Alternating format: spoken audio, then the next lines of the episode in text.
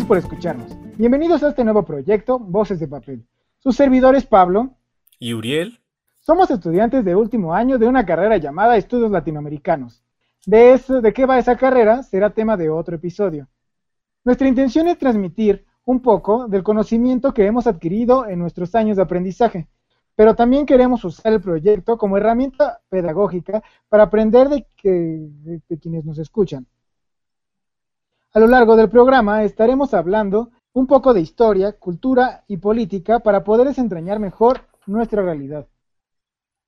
Nosotros no pretendemos manejar verdades absolutas, sino que mediante una plática cotidiana queremos abordar temas de nuestro interés personal y también diversificar la información que presentemos en el podcast. Tendremos invitadas e invitados dependiendo de la sección que se desarrolle. Esperemos que sea de su agrado y que la disfruten. Una vez con el proyecto presentado, vamos con nuestro primer episodio. Con los acontecimientos eh, de, la, de, este último, de estas últimas semanas, hemos decidido hablar del maestro Oscar Chávez. Así que este primer podcast funcionará a manera de homenaje. Para poder hablar del maestro, hemos invitado a uno de nuestros compañeros que ha estado con nosotros a lo largo de la carrera, el compañero Miguel Ángel Escobar. Eh, él se ha dedicado un poco al estudio de la música latinoamericana y aparte eh, tiene experiencia como cantautor. Di hola Mike. hola, gracias por la invitación y este y qué bueno que surjan estos proyectos alternativos de parte de la comunidad. Pues sí, yo creo que este, pues ya para no seguir con la rutina del guion, pues ya vamos a continuar este más fresco el programa. Elegimos esta este tema porque o sea, el calor del momento porque creemos que es, es un es, es un buen modo de poder homenajear y poder hablar de, de alguien tan importante para la música y para pues cierto sector de la política en América Latina de Oscar Chávez porque no solamente eh, pues vamos a abordar un poco de lo que conocemos de él sino también eh, Mike también nos podrá hablar y, y contar acerca de, de, su experiencia hablaremos también de nuestras experiencias acerca de, de la música de, de las películas del cine de las leyendas como son este, en esta ocasión Oscar Chávez.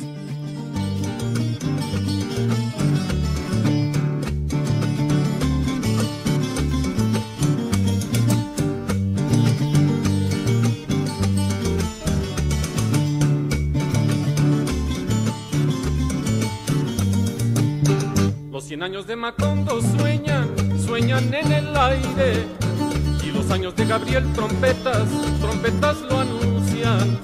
Encadenado Macondo sueña don José Arcadio, y ante la vida pasa haciendo remolinos de recuerdos. Hay tantas cosas que se pueden decir de, de Oscar Chávez, ¿no? O sea, su, su larga trayectoria, ¿no? Como, como compositor, como, como cantante, como poeta, como activista, como actor. Eh, es, una, es una pérdida muy dura para, para todos aquellos que conocieron su obra. No importa, no importa en qué, en qué parte de su historia lo, conocimos, ¿no? O sea, eh, desde el primer momento que, que, que, nos hemos cruzado con su obra, creo que, creo que deja una marca, ¿no? En quien, en quien, en quien vio, o sea, alguna de sus películas, en quien escuchó, lo escuchó declamar, en quien escuchó alguna de sus canciones, y pues hay que empezar por el principio, creo, ¿no? que es eh, su formación. Oscar Chávez, para quien no sepa, no empezó como, como cantante, su, la carrera de Oscar Chávez no empezó como cantante, sino que empezó como estudiante de teatro de Bellas Artes. Eh, es, es muy importante, eh, creo yo, como, tener este tipo de referentes, porque no es un privilegiado más que llega a la televisión, a la radio, una de las personas que, ya nacen en cuna de plata, ¿no? Y, y que gracias a sus contactos, a sus papás, a, las personas que le rodean desde que nació, llegan a triunfar en el medio en el que se desarrollan. Hugo Chávez, pues básicamente salió de la nada, ¿no? O sea, nace en una colonia, pues si no marginal, sino, sino absolutamente pobre, pues no, no, en una, no en apogeo tampoco, ¿no? Y que llegó a ser lo que fue gracias, sí, claro, a su esfuerzo, pero también a que entendió que lo tenía que hacer en colectivo, ¿no? que ese crecimiento que, que era, era en colectivo o no se iba, o no, no lo iba a lograr.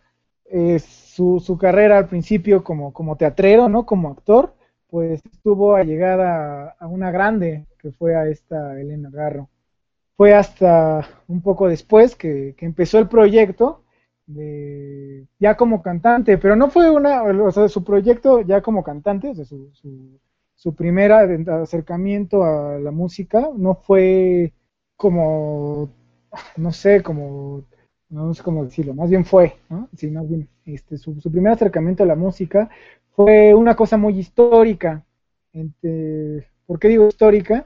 Porque los primeros discos que sacó fue el rescate a la canción tradicional mexicana, a ciertos corridos, a ciertos, este, pues, a, música, ¿no? que, puede ser que, sin la ayuda de este Oscar Chávez, muchos de nosotros no hubiéramos tenido acceso a ella.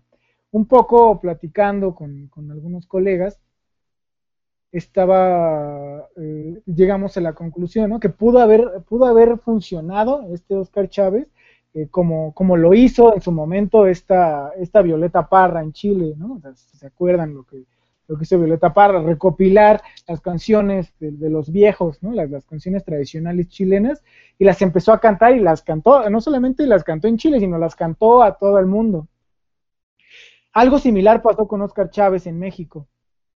Rescató esas, canciones, esa música, ese legado este, sonoro de tradición mexicana, tradición popular mexicana, y logró reproducirlas, ¿no? De hecho, una de las cosas que él mucho decía es que muchas veces los mexicanos no es que no nos, no es que no nos acerquemos o que no nos guste esa música, no tanto porque la despreciemos o que, o que, o que no sentamos atracción por ella, sino que también es, o que, sino que muchas veces es porque ni siquiera la conocemos.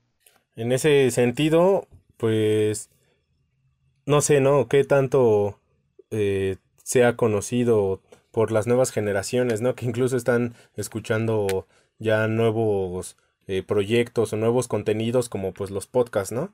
Entonces, pues por eso creímos que era importante empezar a hablar de él, ¿no? Aparte, pues un poco de lo que está pasando en el país, para contextualizar también un poco, es, bueno, en el mundo, de hecho, es la, la contingencia o la pandemia por el COVID-19.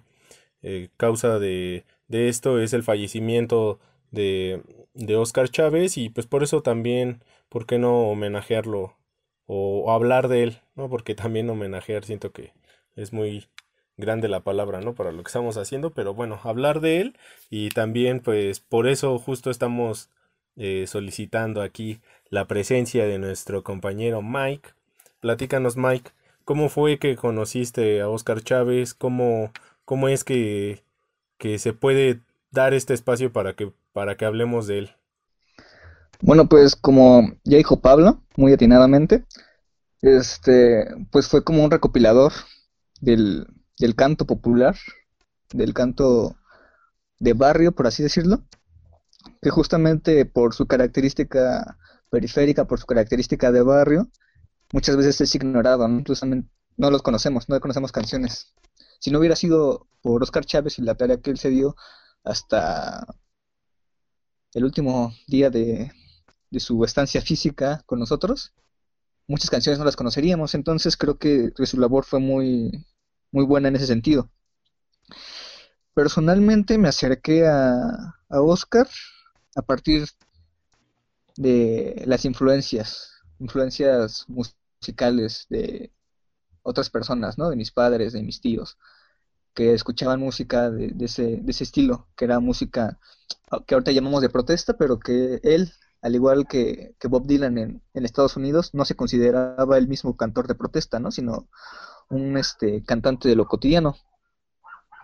Entonces, eso, eso, eso, esa definición que él mismo se atañe me parece fundamental para entender su, su carrera y su obra, ¿no? O sea, él no se reivindica en un primer momento como un cantautor de protesta o de, o de canción este, de combate o revolucionaria, sino más bien que su labor es de, de lo cotidiano, ¿no? Es más, está más cercano a un pregonero que a un este que a una especie de de bohemio subterráneo que habla de del oscuro y de lo que nadie puede nombrar, al contrario, no habla de lo que todo el mundo conoce.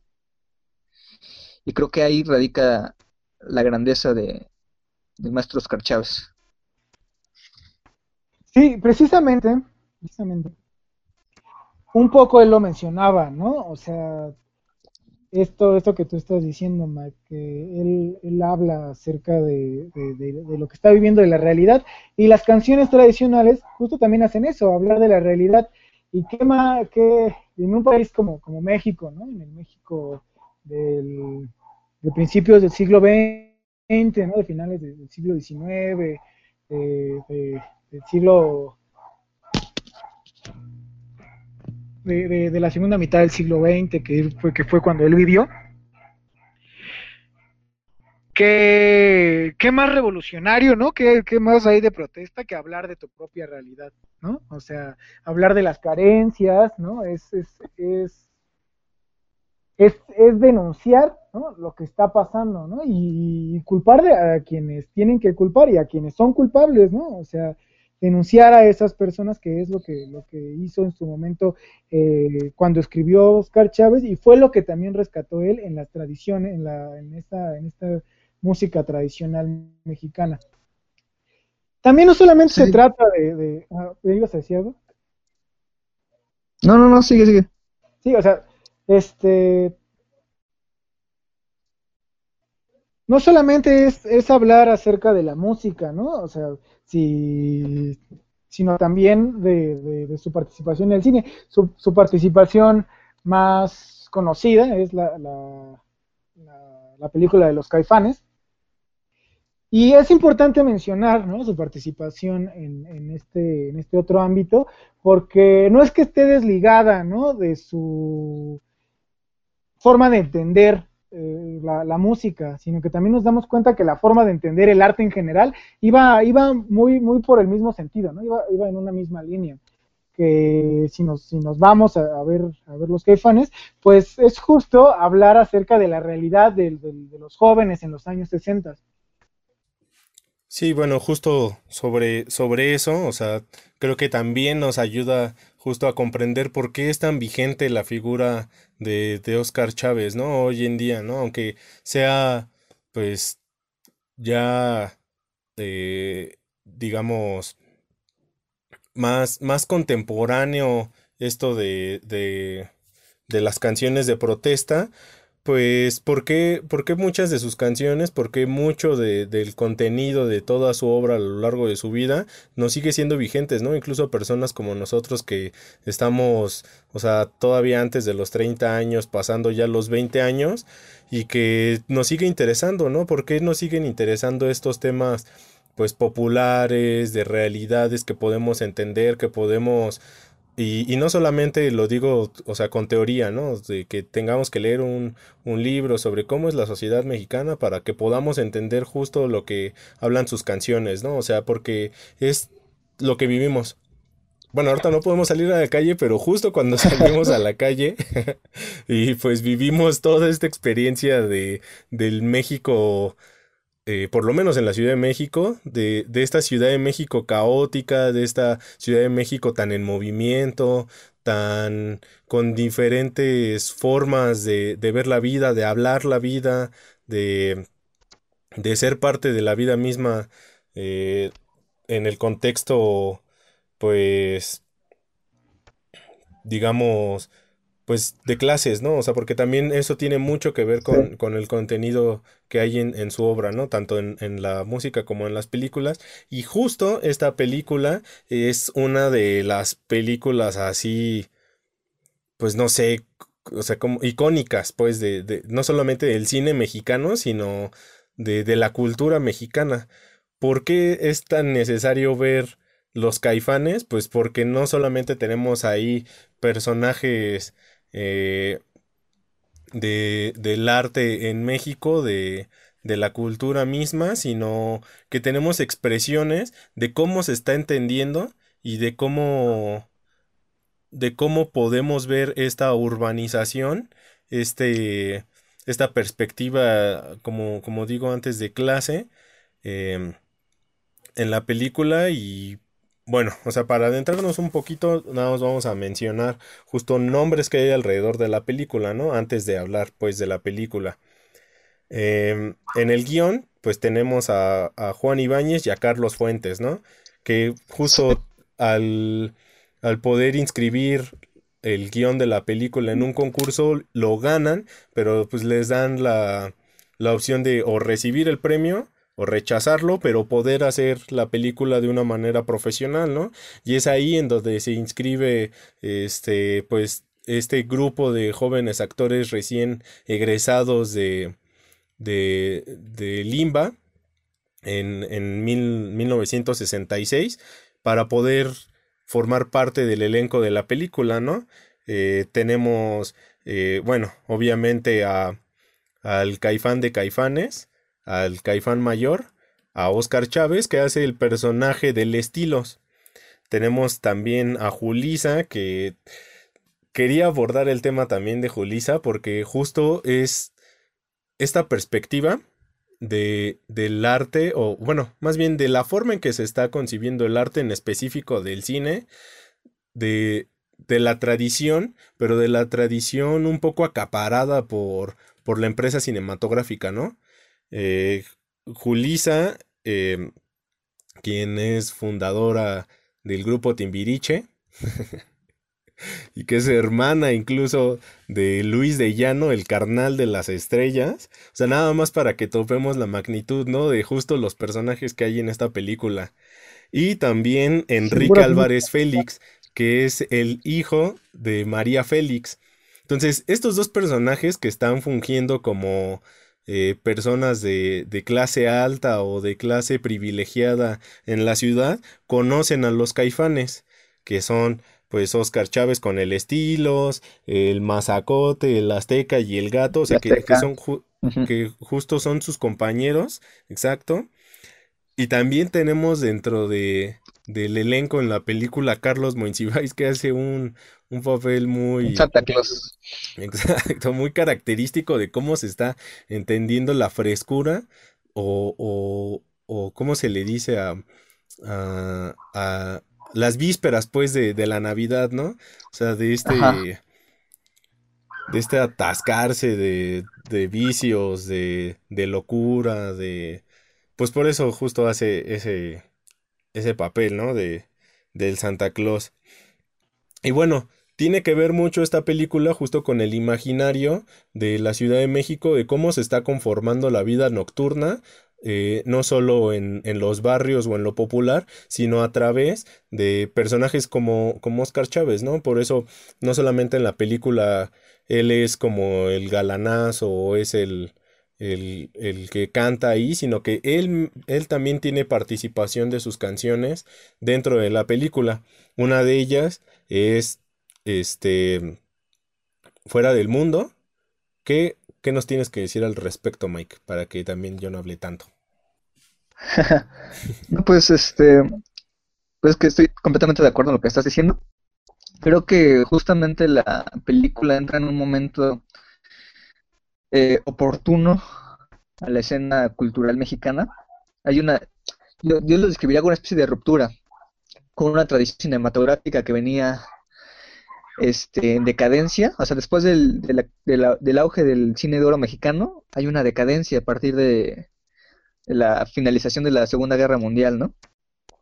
Entonces el cine mexicano entra como una, una especie de crisis Entonces hay que reactivar nuestros iconos nacionales. Me parece que la película justo entra en un momento muy pertinente porque los años 60 son el auge cultural internacional y que precisamente esta película retrata eso, o sea, como la vida en los barrios, o sea, justamente los caifanes son estos personajes característicos de los barrios, la misma película lo dice, ¿no? Los que todos las pueden, o sea, los son marginados, pero que no obstante están este, buscando maneras de, de sobrevivir a, a, lo cotidiano a través de lo que ellos le llaman las jaladas, ¿no? Que son este pues Las algo así como vandalismos. Sí, ¿no? Son como vandalismo, que ahorita podemos decir que es delincuencia juvenil, ¿no? O sea, se podría catego- categorizar así, pero que en ese sentido es una especie de reflejo, ¿no? Además de que, sí, precisamente el- lo que mencionabas, Turiel, de eh, el guion, que fue coescrito con Carlos Fuentes, da un impacto bastante importante, ¿no?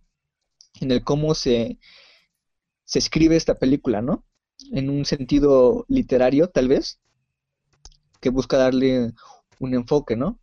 Y eso es difícil, eso es difícil porque, pues ya, bueno, conocemos la trillada discusión entre qué es mejor, el libro o la película.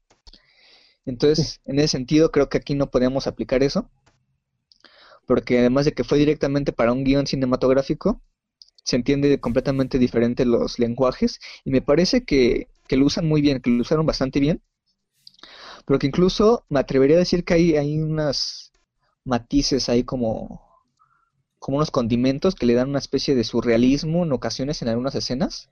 No sé si ustedes compartan ese, esa idea. Sí, cuando están en, en el Génesis, ¿no? ¿O ¿Cómo se llama? ¿Sí se llama Génesis o...? En el Géminis. Ah, Géminis, perdón, sí, Géminis. En el Génesis. Sí, en, en esa parte, o sea, que justo tiene que ver con lo carnavalesco, ¿no? Con esta vida nocturna que se daba en esos, en esa época, que si la vemos con retrospectiva, desde nuestra época, o sea, sin caer en anacronismos, es como muy, muy tranquila esa vida, a diferencia de cómo la vimos ahora, ¿no? Que es muy agitada, que es muy, este, o sea, que incluso la vida de noche ha cambiado con el paso de los años. Pero, o sea, yo, yo creo, perdón, este, que, o sea, no, no quiero hacer justo la comparación, ¿no? Porque sí resulta muy anacrónico, pero, o sea, sigue siendo todavía parte de, de, de esta convivencia, ¿no? De esta vida nocturna, de este, ya sabes, ¿no? El parrandeo acá. O sea, ¿qué, qué, qué tanta diferencia podría haber entre el Géminis y ahorita la Purísima? No, o sea, siento yo que no es mucha la diferencia. El- O sea, más Ajá, allá de que, sentido estricto no. más allá de, ajá, de que justo, o sea, sí son diferentes espacios, ¿no? Sí son diferentes, este, pues, formas de, de reclamar el espacio a través de pe- personajes nocturnos, pero, o sea, siento yo que en esta vida, pues, más allá de lo desenfrenado, sino relajado, que se puede vivir en, en la Ciudad de México en una noche de viernes, en una noche de sábado, en donde pues, sales a echar chelitas, a, a bailar, a disfrutar, ¿no? De, de esta convivencia. O sea, siento yo que no, no cambia mucho. O sea, pues a lo mejor sí también cambia el lenguaje, ¿no? Pues ahorita no decimos pues cosas caifanescas, ¿no? O sea, simplemente la palabra caifán. Pero sí tenemos muchas formas eh, que siguen siendo tan...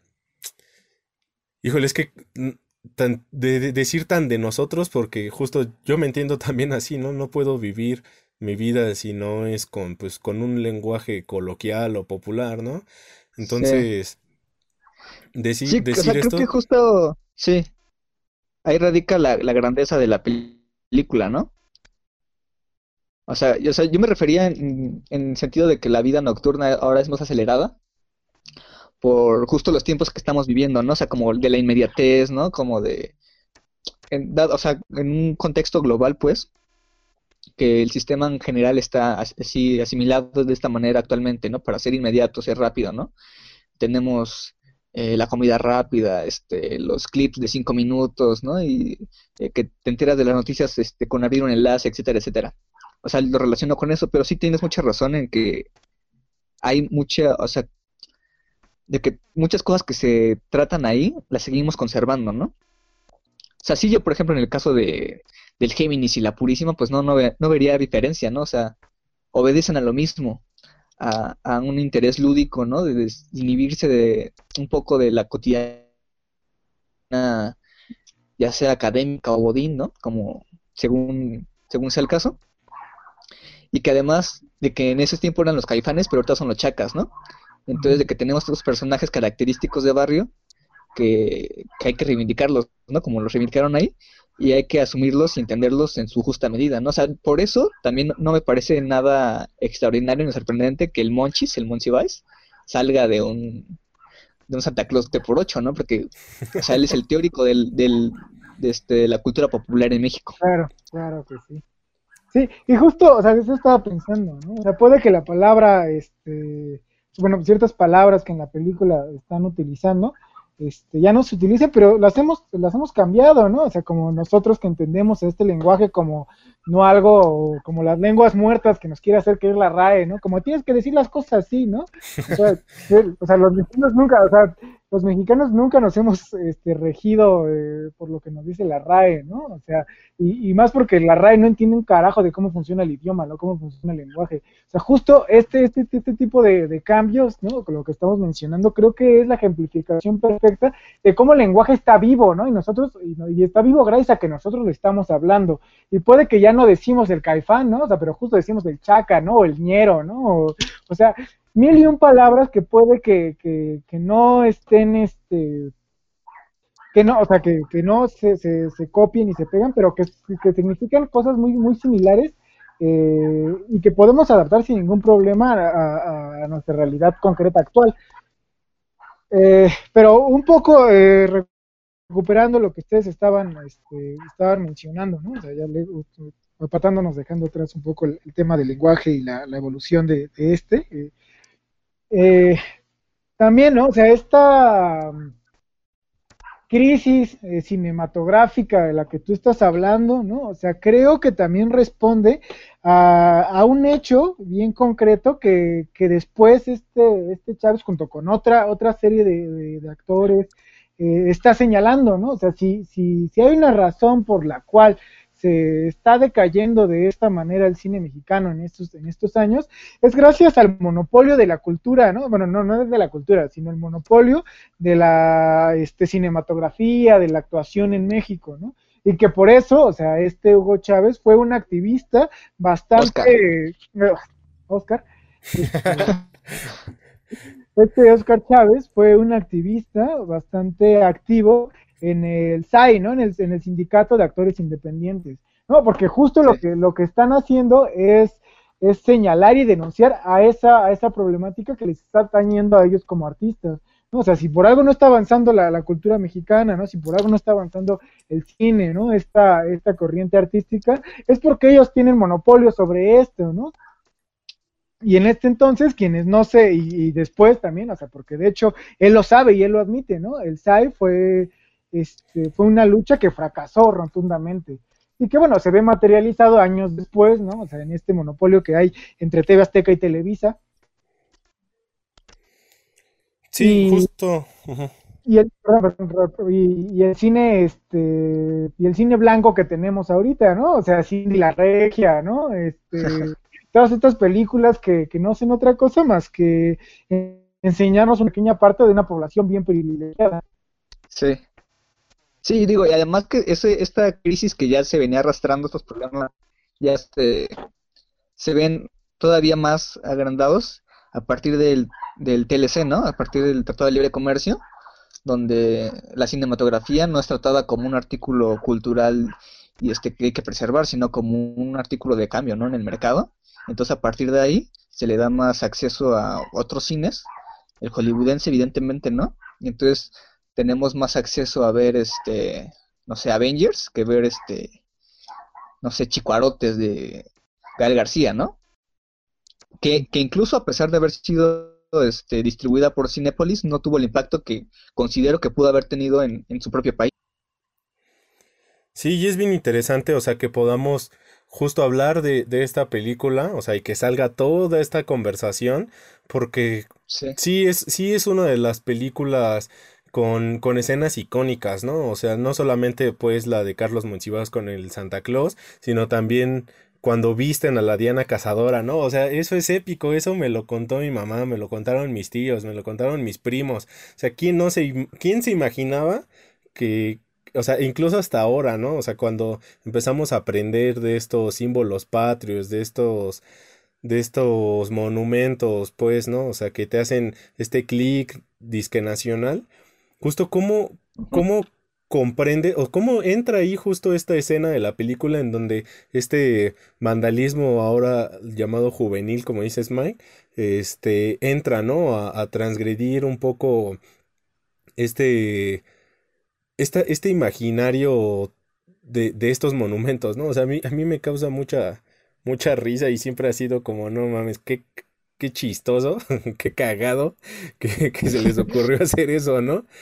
Y de ahí quiero partir también a, hacer también un pequeño, un pequeño reconocimiento o una pequeña, este, como un pequeño espacio pues dentro de este podcast también al difunto ahora Gabriel Retes, que justo creo yo que no hubiera o no hubiéramos podido tener películas incluso, o sea, como, como las de él, ¿no? En, en, en Tepito, en como esta película del bulto, ¿no? O sea, que también nos habla justo de cómo se está viviendo la juventud en la Ciudad de México. Y bueno, ya para hablar también de, del bulto, o sea, justo cómo se está viviendo la juventud en México después de los movimientos sociales, ¿no? O sea, de los movimientos organizados, ¿no? Después, obviamente, del 68 y después, obviamente, de, del, del halconazo. O sea, cómo, cómo la juventud, cómo la, la, la sociedad mexicana a través de, de las personas que tienen acceso a poder estar en la calle libremente sin, sin una una cotidianidad, digamos, laboral, tienen acceso todavía a este lenguaje, ¿no? Y bueno, para hilar también un poquito los temas, este, podemos hablar incluso de la relación que tiene Oscar Chávez con el movimiento del 68. Sí, por supuesto. Claro, sí, y es, pues es, es eh, indispensable, ¿no? O sea, no se puede hablar de, de, Oscar Chávez sin tocar el tema del 68. Evidentemente no vamos a ver aquí como toda la, historia del 68, eso habrá este, otra serie de podcast. otro. Sí, otro podcast definitivamente, pero sí es importante, ¿no? O sea, tener en cuenta cuál fue la participación, que fue una participación muy activa. Eh, al principio del podcast estaba comparando el, el, trabajo que hizo Oscar Chávez de la recopilación de la tradición, de la canción tradicional mexicana, ¿no? Con, la, con, la, con el trabajo que hizo esta... Violeta. Violeta Parra en Chile, ¿no? Con, con, su trabajo de recopilación también. Y creo que en el 68 yo también podría hacer una comparación, igual con otro chileno, ¿no? Que es este Víctor Jara, ¿no? O sea, acompañando un proceso organizativo como lo fue el, movimiento este movimiento político de ajá, del poder popular que encabezó este Salvador Allende y lo llevó al poder, ¿no? O sea, que estuvo estuvo presente musicalmente en ese movimiento, también lo estuvo presente, ¿no? Si bien no eh, como en un movimiento eh, que, que, estuviera luchando por una, por una elección, ¿no?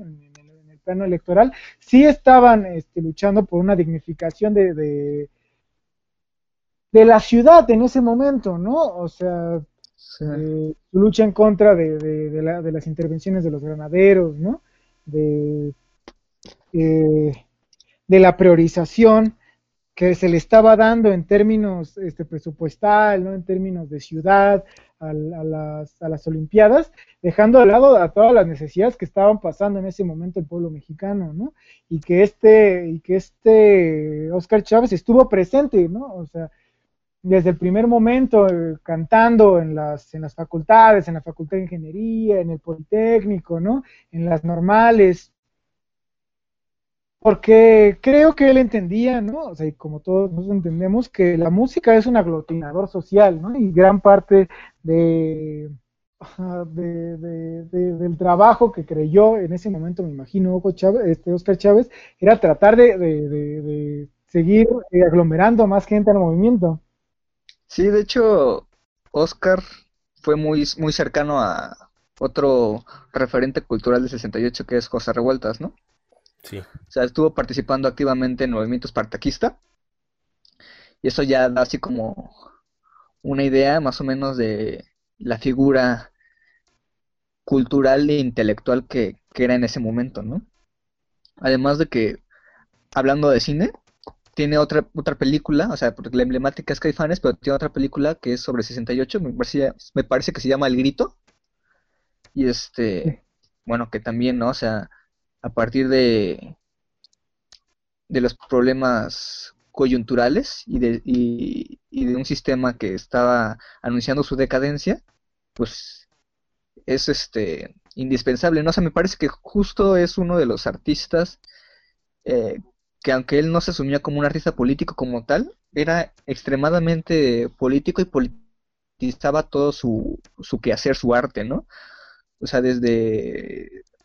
Pues yo considero que desde que hacía sus obras de teatro hasta el final de sus días, fue una persona muy, muy comprometida con, con los movimientos sociales de los subalternos, ¿no? Este México profundo que emerge de vez en cuando y a veces como que lo quieren acallar, pero, pero ahí está. Entonces me parece que sí, que bueno, quizá no, no sé si, si, si lo compararía con otros personajes, me parece que tiene lo suyo este, en sí mismo, pero sí, claro que, llena como una especie de vacío, si podemos llamarlo así, en esa época de donde al parecer, ¿no? Todos tenían como una especie de cantautor que era el que acompañaba a estos movimientos, ¿no?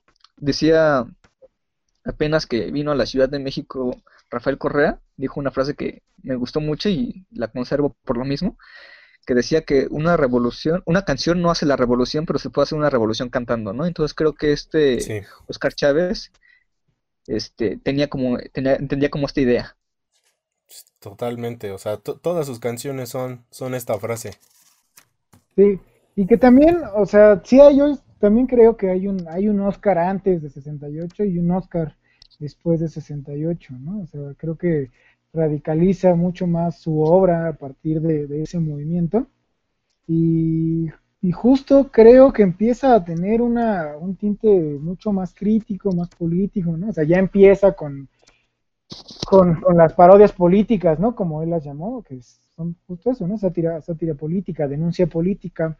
Y como tú, como tú bien Sí. dices, Mike, ¿no? O sea, esta, este apoyo constante, no solamente a los movimientos subalternos nacionales, ¿no? Del, del país de, de México, sino también a los externos, ¿no? O sea, hay un disco completo que le dedica a las canciones este, de la Guerra Civil Española, ¿no? O sea, solidarizándose y tratando de extender un poco más el mensaje de, de esa, este, de esos republicanos que perdieron la guerra y que él, él un poco su idea era no dejar que se perdiera en el tiempo, ¿no? Así como no quería que se perdiera en el tiempo las canciones tradicional mexicana, tampoco quería que se perdiera en el tiempo esa, esa, esa música, ¿no? Y junto con todas sus ideas, toda la carga política que estos tenían.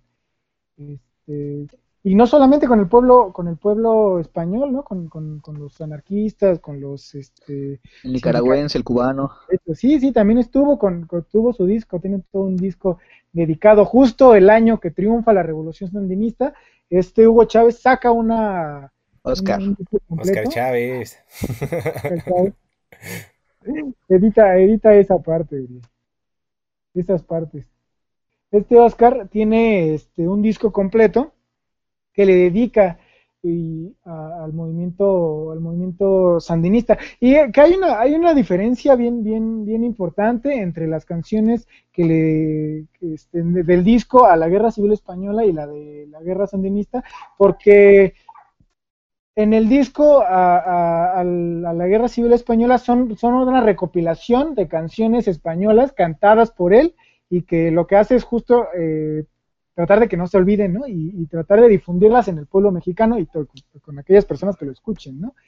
Pero con los nicaragüenses no es así, ¿no? O sea, eh, no hace una recopilación y la canta, ¿no? Sino que él hace sus canciones dedicándoselas al pueblo nicaragüense.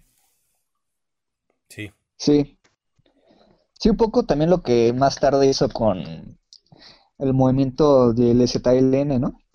o sea, que sacan un disco dedicado al movimiento zapatista que se llama Chiapas, donde son canciones este, de su autoría, ¿no? Dedicadas a, al movimiento. Sí. Bueno, considero importante también rescatar, que con eso que mencionas, Pablo, de la, sátira política en, sus canciones, estas este, parodias que son cómicas y, de chistes, o sea, justo en, en, esa época de su carrera tiene una relación muy cercana con Rius. Sí, es el que le hace las portadas.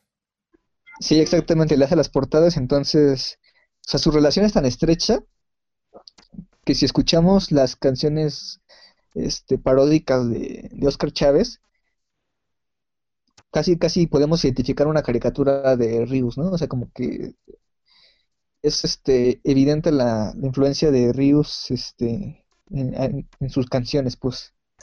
En su forma de entender la política a través de, de, la, de la música, ¿no? Del chiste.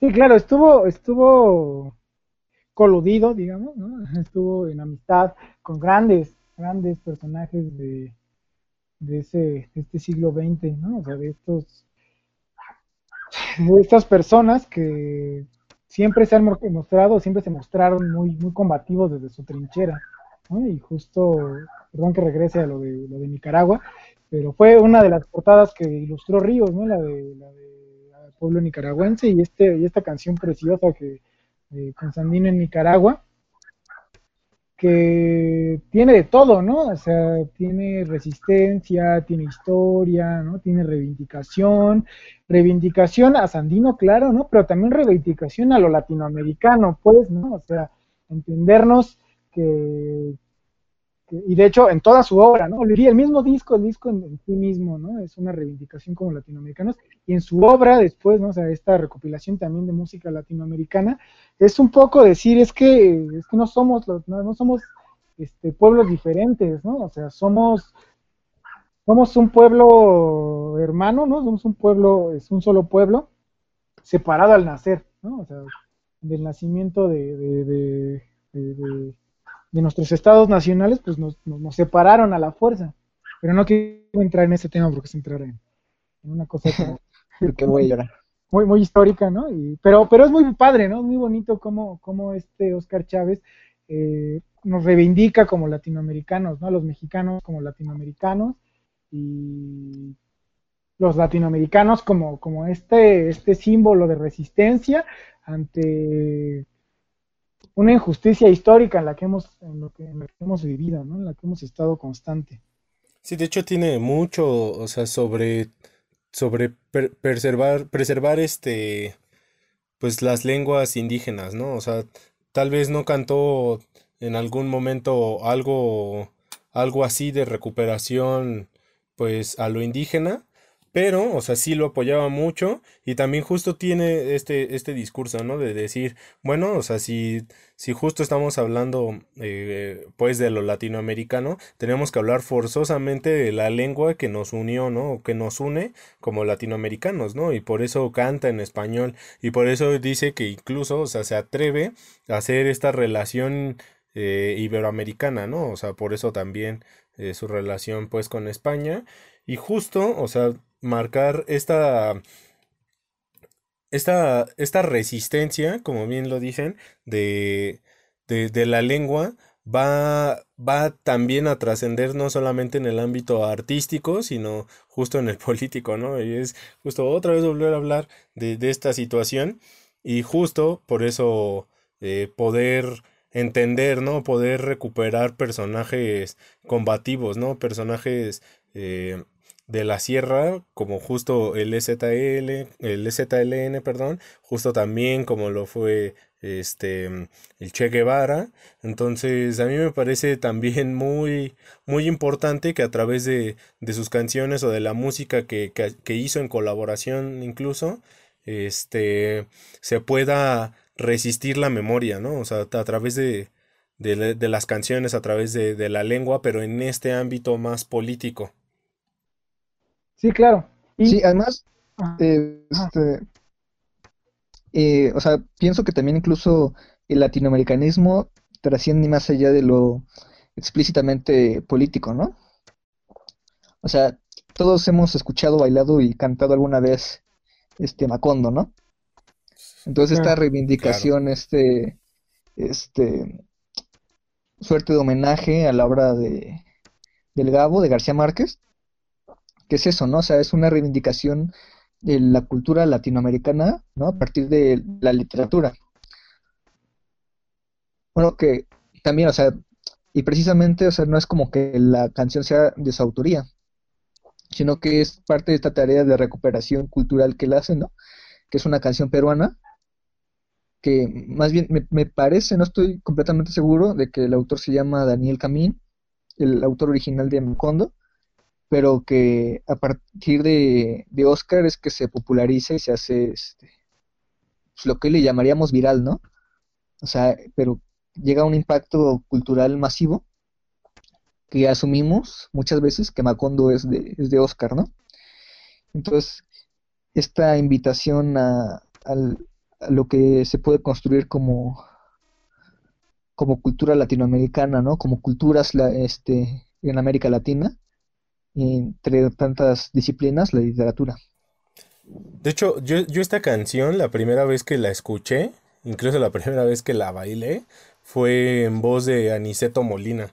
O sea, y justo, o sea, lo, lo menciono porque de Aniceto Molina también hay mucho, eh, mucho de esta cultura popular en las canciones, en la cumbia, en la realidad de cómo se, se interpreta y se transmite la música, em, eh, en este caso de cumbias colombianas. Pero justo también cuando me enteré pues que, que Oscar Chávez tenía relación con Macondo, pues fue como fue todavía otro plus, ¿no? Que, que le da a la canción. Y como dices, ¿no? O sea, también por el aspecto literario, o sea, que tiene que ver con, con García Márquez, o sea, y justo con toda esta cultura que a lo mejor, o sea, no es tan, tan cercana a nosotros, ¿no? O sea, quiero decir, este, o sea, como mexicana, pero que sí sí la entendemos a la perfección, ¿no? O sea, sabemos quién es Gabriel García Márquez, sabemos eh, que es Cien años de soledad, sabemos que es Macondo, sabemos que es una cumbia colombiana, porque justo permea, ¿no? O sea, está presente dentro de, de este, pues a lo mejor no tanto celebración, pero sí tanto, pues, no solamente la politización, eh, digamos, eh, en tanto de rabia, en tanto de decir eh, una canción de protesta ya me hace estar este, hasta la madre de qué es lo que está pasando, ¿no? O sea, me hace tener este sentimiento de justicia, sino también me hacen tener este sentimiento de, de entendimiento. A lo mejor ponle tú que no de unidad, pero sí de entendimiento, ¿no? O sea, que si te saca una lágrima, una canción así, sabes por qué. Sí, te, pienso mucho en Por ti, ¿no? Que es otra de sus canciones icónicas, que no es política en el sentido estricto, como tenemos la, música política, pero que sin embargo igual llegó a impactar a generaciones, ¿no? O sea, por eso estamos aquí. Que es una canción una especie de ruptura amorosa, ¿no? Y entonces es otro, otro sentido o sea, de, de, unidad, ¿no? O sea, sí nos une la cultura, pero también nos unen las emociones, ¿no? Y entonces, ¿qué tanto nos entendemos a partir de, de la empatía? Entonces, también, o sea, es que justo es muy, muy complejo en un sentido positivo, ¿no? O sea, tiene muchas facetas, tiene muchas formas de entenderse al personaje de Oscar Chávez dentro de la misma música, ¿no? O sea, no solamente toca trova, ¿no? No solamente toca canción de protestas, ¿no? Sino que entra en, las rancheras, en las norteñas, en la, el estilo de la vieja trova, el, el estilo de la canción de calle, como pueden ser las, las parodias políticas, ¿no? Entonces, creo que es un, ajá, es un, es un todo. Y pues de eso. Sí, y justo, o sea, sobre sus parodias políticas, ¿no? O sea, con, con Oscar Chávez se puede, claro, o sea, se puede escuchar eh, un poco de historia de la música, de la, de la, canción mexicana, ¿no? Se puede escuchar, este, eh, un poco de historia del corrido mexicano, ¿no? Pero cosas que él recopila de su pasado, pero también gracias a, su obra, a su obra pues, solo, solo de él, pues, o sea, a partir de lo que él escribió, creo que también nosotros nos podemos acercar a, poder entender mejor a esa segunda mitad del siglo XX, ¿no? Del siglo XX mexicano. Eh, canciones precisamente como pues esta, esta, toda esta sátira política que hizo, ¿no? A mí la que, la que más me, gusta, ¿no? La que más me, que más me salta es el pueblo y el mal gobierno, ¿no? Que justo lo hace en esa, en ese periodo de cambio entre este Echeverría y este Salinas de Gortari, ¿no? O sea, y como, y pues, o sea, esta, esta canción al pueblo y mal gobierno, ¿no? O sea, es, es bien representativa porque está tratando de hacer canción un sentimiento que estaba pululando en todo, en toda, en todas las personas, ¿no? Y cómo todas las personas estaban viendo a su gobierno. O sea, esta, esta política electorera, ¿no? Es una crítica a esta política electorera, ¿no? A este, a este PRI corporativo, ¿no? A este, este PRI que lo único que le importa es ganar votos, eh, no importa qué tenga que hacer, ¿no? O sea, llevarse bien con, con sus enemigos, ¿no? Este, darles la mano entre tanto. Y, y, cómo, y cómo trata de hacer en, esta, en este diálogo, o sea, trata, trata de dejar bien en claro, ¿no? Que hay una inconformidad que no pretende dejar así, ¿no? O sea, que, él trata de, de decirle a la gente, ¿no? O sea, creo que, es, creo que ya viene siendo momento de, no dejar así las cosas. Creo que, creo que es muy, importante, o sea, esto que mencionas, justo de, de cómo se vive esta, esta segunda mitad del siglo XX, ¿no? Porque justo no tenemos estas tecnologías, ¿no? No tenemos estos medios eh, masivos de, difusión o medios tecnológicos de difusión musical, como pues en, en, este caso ya plataformas establecidas en donde pues ya conseguir un disco no es lo mismo, ¿no? O sea, escuchar un disco y poder eh, acercarte pues al panorama completo de lo que es la elaboración eh, pues del arte en tanto música fue muy diferente y justo sí marca todo toda esta generación de pues de izquierda que, que no se compromete con ninguna izquierda política, ¿no? O sea, política partidista. Y sí se compromete con una izquierda pues si lo podemos llamar así, más revolucionaria en tanto, en tanto la praxis, ¿no? En tanto que él está haciendo contenido y es muy chido poder entenderlo de esta forma en, en, tanto, en tanto esta segunda mitad del siglo XX y a lo mejor sí se podría, eh, podríamos, bueno, podría hacer esta, esta comparación ya pues con los 2000 en, en tanto que justo ya esta, eh, este imperio o este, este modo de poder justo conseguir música que ya no es en medios físicos, sino ya es en medios digitales, pues ya pasa a ser completamente de un sector diferente, ¿no? O sea, no es lo mismo conseguir en cómo se consiguió un disco eh, de Oscar Chávez e incluso de cualquier otro artista eh, antes del 2000 que cómo se consigue después del 2000, ¿no? Y creo que ahí tiene mucho que ver una de sus posturas con las que se quedó, que era ahora que más está olvidando justo esta, este rescate o esta resistencia de la cultura mexicana mediante la música, pues va a seguir chambeando, ¿no? Él va a seguir trabajando, va a seguir teniendo presentaciones, tuvo no sé cuántas presentaciones en el Auditorio Nacional, ahí con... Y, también, ¿no? Incluso en diferentes este, escenarios muy importantes, eh, con el trío Los Morales, eh, que, que, es justo esta situación de cómo... Es que no es reivindicación, siento yo. O sea, sigue siendo tal cual resistencia, ¿no? De cómo combatir contra, contra estos medios digitales de, de difusión de, de, la música o, o, de almacenamiento de la música, pues, ¿no? Y pues, no sé, se me hace como muy extraño que incluso en Spotify puedas conseguir la una de las colecciones pues disponibles pues de, de Oscar Chávez, ¿no? O sea, más allá de poder conseguir los discos en físico, o sea, hay canciones que tiene que, que están incluso en, en reserva o no sé cómo esté bien esa situación, que no están disponibles. Y pues a él también le sorprendía esta situación, ¿no? Porque pues decía, si es mi música y no la puedo compartir y ya no la puedo escuchar. Sí, y que aparte, o sea, las plataformas, o sea, de hecho, para, para poderme este, ponerme a estudiar un poco para este podcast, pues me tuve que meter a Spotify, y es bien difícil, ¿no? O sea, como tener una, un panorama un poco más amplio, ordenado, en, en Spotify, porque aparte son muchísimos discos los que tiene, son más de 50 me parece. Son así. No, 50 son pocos, o sea.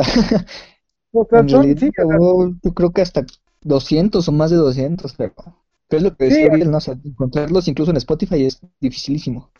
sí, claro, ¿no? O sea, y, y no puedes tener justo la, la facilidad que te da este, tener los discos en físicos de poder ordenar la obra, ¿no? O sea, poder tener, o sea, poder tenerlo en físico así visualmente ordenado, esto es muy complicado, ¿no? O sea, que este poder ir ah, ordenando más o menos. Creo que es una, es una, no, es una chamba, ¿no? Una chamba que alguien que se dedique a eso, este, podría hacer, ¿no? O sea, poder eh, decir, eh, pues sabe qué, yo hice una investigación, ¿no? Y a partir de mi investigación sobre Oscar Chávez, ¿no? O sea, yo creo que estas son las canciones este, sobre la política concreta de tal país, estas son la recopilación de tal cosa, porque yo la verdad en este momento me pierdo, ¿no? O sea, yo ya no sé cuál, cuáles canciones son suyas, cuáles canciones no son suyas, cuáles canciones recuperó, recuperó, ¿no? O sea, esta es una cosa bastante compleja.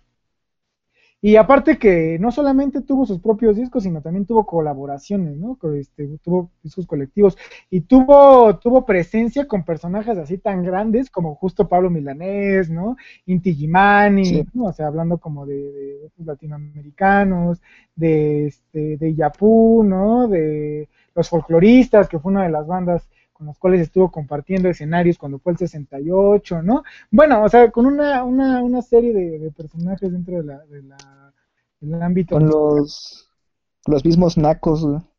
Ah, claro, los nacos, que tú y yo tuvimos un profesor. Sí, este. Sí, o sea, eh, eh, yo creo que si podíamos escoger entre los, los íconos músico-culturales del 68, yo pondría a los folcloristas, a Oscar Chávez y a los nacos, indiscutiblemente. Claro, sí. Sí, y justo, que- o sea, una de las cosas que estábamos planteando es que no es un músico que se quedó atrás, ¿no? O sea, no es como, ah, sí, pues lo escuchan los, los señores, ¿no? Lo escuchan los viejitos. Y eso se demostró, ¿no? O sea, cuando, cuando tuvo su presentación en el Vive Latino hace no mucho, ¿no? O sea, que atascó el escenario, ¿no? De 30 mil Sí. personas que fueron a ver, ¿no? O sea, y que, o sea, pensando que, que, que este tipo de festivales no son, este, eventos a los que vaya gente de todas las edades. Claro, puede ir quien quiera, ¿no? Pero hay, eh, van dirigidos a un sector de la población muy específico, ¿no? Con cierta edad. Igual, sí, claro, con cierto este, estatus económico, etcétera, pero que por lo menos en términos de temporalidad, sí, sí no se ha quedado atrás, pues, ¿no? Sí, sí, sí sigue presente en nuestras generaciones. Y que espero que siga presente Sí. en, en las que vienen. Sí, además de, o sea, fue icónica su presentación en el Vive Latino. Eh, indiscutiblemente porque no hubo abucheos, no hubo así como de, ay, este roco qué, ¿no? O sea que, no, sí, es que ese era su miedo, ¿no? O sea, era, era su miedo así como de, ay, ¿no? ¿Qué, qué van a decir? No, si es un, este, un festival de rock, ¿no? Y yo toco otra cosa. Pero entonces ahí hace presente su, pues como su presencia que es como completamente rockera, ¿no? O sea, esta cuestión de contracultura que él viene arrastrando desde sus inicios es así el rock es su máximo esplendor, ¿no? O sea, y estar este contando lo que pasa y las vidas de lo cotidiano y este hablar mal del gobierno que, que se lo merece, etcétera, etcétera. Eso sea, es eso después lo retoma el rock, ¿no? Y después hacen festivales como Vive Latino, pero él ya lo venía haciendo desde antes. Sí, bueno, pues ya también como para ir cerrando, o sea, también ya digamos como últimas recomendaciones, pues pueden pueden ver de todo lo que ya hemos hablado, pueden ahí este googlear, pueden este ver todas sus presentaciones y, y también bueno, nada más como para dejar ahí una de, de sus últimas presentaciones o, una de, sus últimas apariciones pues con, con bandas también icónicas, pues fue también con Panteón Rococó, ¿no? En, su aniversario, cantando allí el Marcos Hall, que, o sea, la, la, ovación de la gente, por lo menos en esa canción, es guau, ¿no? O sea, y, y, cómo la cantan y cómo, y cómo se siente ese coraje y esa, ese, como les digo, ¿no? Ese entendimiento de decir, ah, estamos cantando esta rola. Entonces, pues bueno, eso también ahí lo pueden checar en YouTube. Les quiero recomendar también este dos dos, dos entrevistas que tiene que, que son pues muy, muy interesantes y muy, muy digeribles. Una es una que hace para historias de vida, eh, para Canal 11, que también está disponible en YouTube, y otra que tiene eh, una entrevista que tiene con Cristina Pacheco. Esa también la pueden checar en, YouTube. Ah, y otra que, que tiene, ah, no me acuerdo con, con cómo se llama este sujeto. Bueno, pero donde hace como una participación más política, ¿no? Y más política reciente.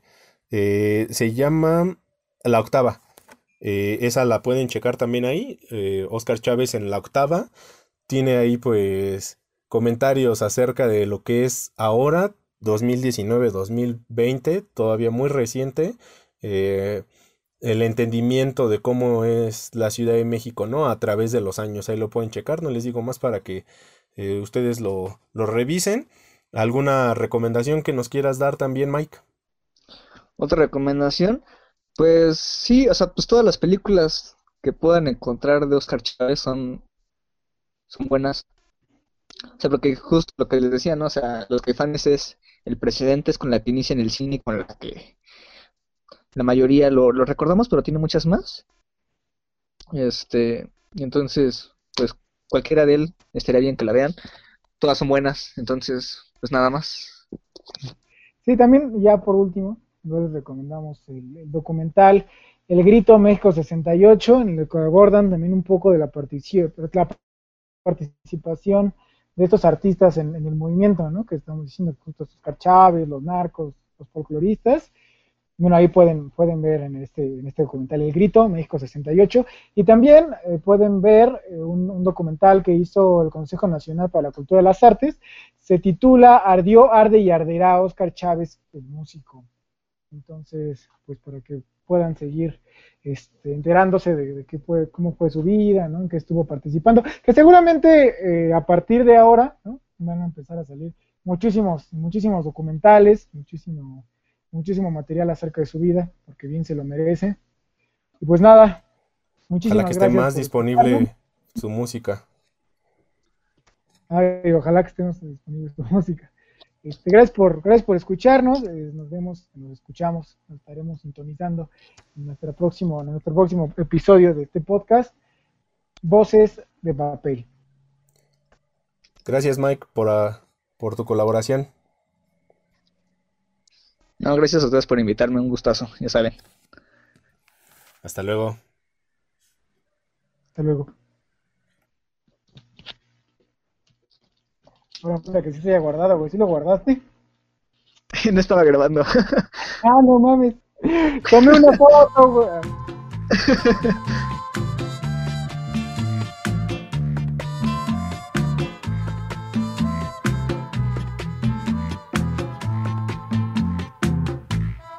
Aunque tú me has dejado en el abandono